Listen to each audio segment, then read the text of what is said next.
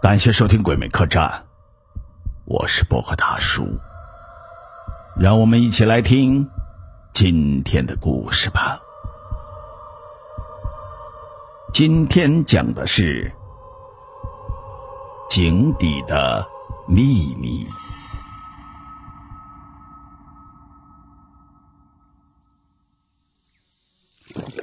哦，好冷的水呀！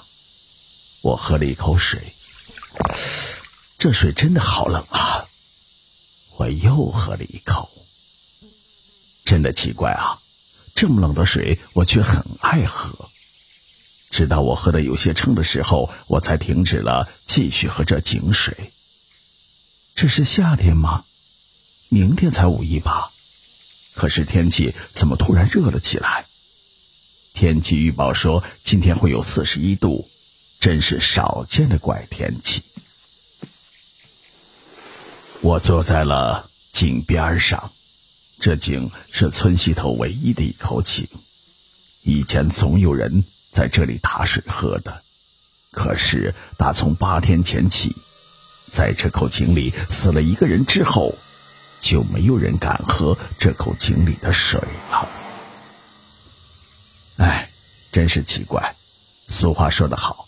常在河边走，怎能不湿鞋？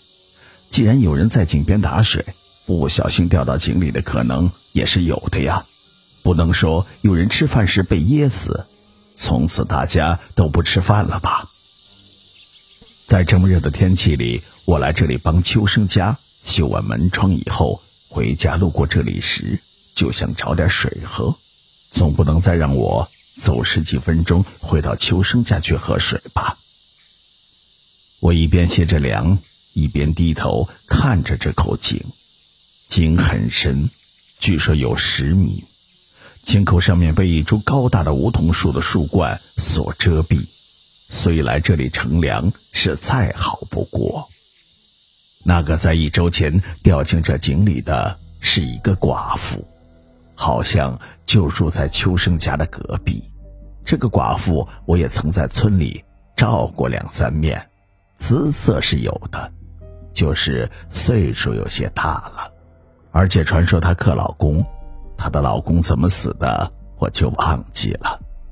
总之，关于她老公的死，村子里传言很多，有的说的太邪乎。对于这种道听途说，我是不会轻易相信的。坐了一会儿，我觉得有些无聊。就开始犯困了，这么热都没有人出来，也没个人唠会儿嗑。我伸了一个懒腰，打了一个哈欠。哎，这大树底下睡一觉也不错啊。我往后一仰，差点没栽到井里。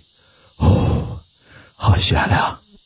人在犯困的时候就分不清自己所处的场合了。我连忙从井沿上下来，走到了梧桐树的树根那里，躺了下来，看着头顶那茂密的树冠，还有紫色的花朵，我感觉很舒服，困意愈来愈浓。一阵小风吹过，我便呼呼的酣睡了起来。我睡觉的时候爱翻身，我刚一翻身，忽然觉得腰下有点空，我惊醒了，睁开眼睛一看。啊怎么回事？我怎么又跑到井沿上来了？难道是我自己梦游？不会呀，我打小就没有这个毛病啊！我刚要离开井沿，重新回到大树底下时，就听见清脆的咚咚声从那井里面传了出来。没有东西掉下去啊，那里怎么会有声音呢？我连忙低了头往井里面看去，黑乎乎的，什么也看不清。如果没有这梧桐树遮挡阳光，也许我还能稍微看清楚井底的情况。可现在真的什么也看不出来。就在我探头往井里面瞅的时候，忽然我感觉后背和脖子上各有一只冰凉的手按在那里。谁啊？别开玩笑！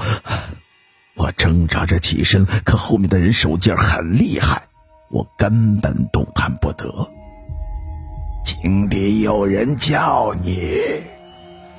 他的声音很沙哑，如果不是我仔细听，都听不到他在说什么。谁谁谁在叫我啊？寡妇叫你去陪他呢。你谁呀？这么无聊，在这里跟我恶作剧？谁？我顾不得脖子上的疼痛，转动脑袋往后一扭。我去，在我眼前的不就是那个死去的寡妇吗？那张泡紫了的脸还带着水，滴滴答答的往下淌。寡妇叫你呢。这寡妇指着井口说道。可她的声音沙哑的像是一个男人。你不就是那个寡妇吗？你怎么从井里出来了？哈哈哈哈我是秋生，是我杀了寡妇。寡妇叫你呢。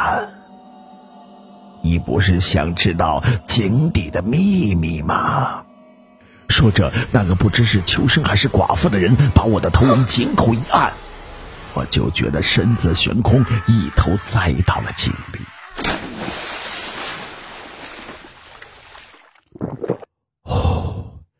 好冷的水呀！我喝了一口水，这水真的好冷啊！我又喝了一口。直到我喝的有些撑的时候，我才停止了继续喝这井水。而这时，肚子溜圆的我，已经沉到了井底。在生命的最后时刻，我仿佛看到我的旁边有一具尸体，那是秋生，而他的脸上还挂着半张寡妇的面皮。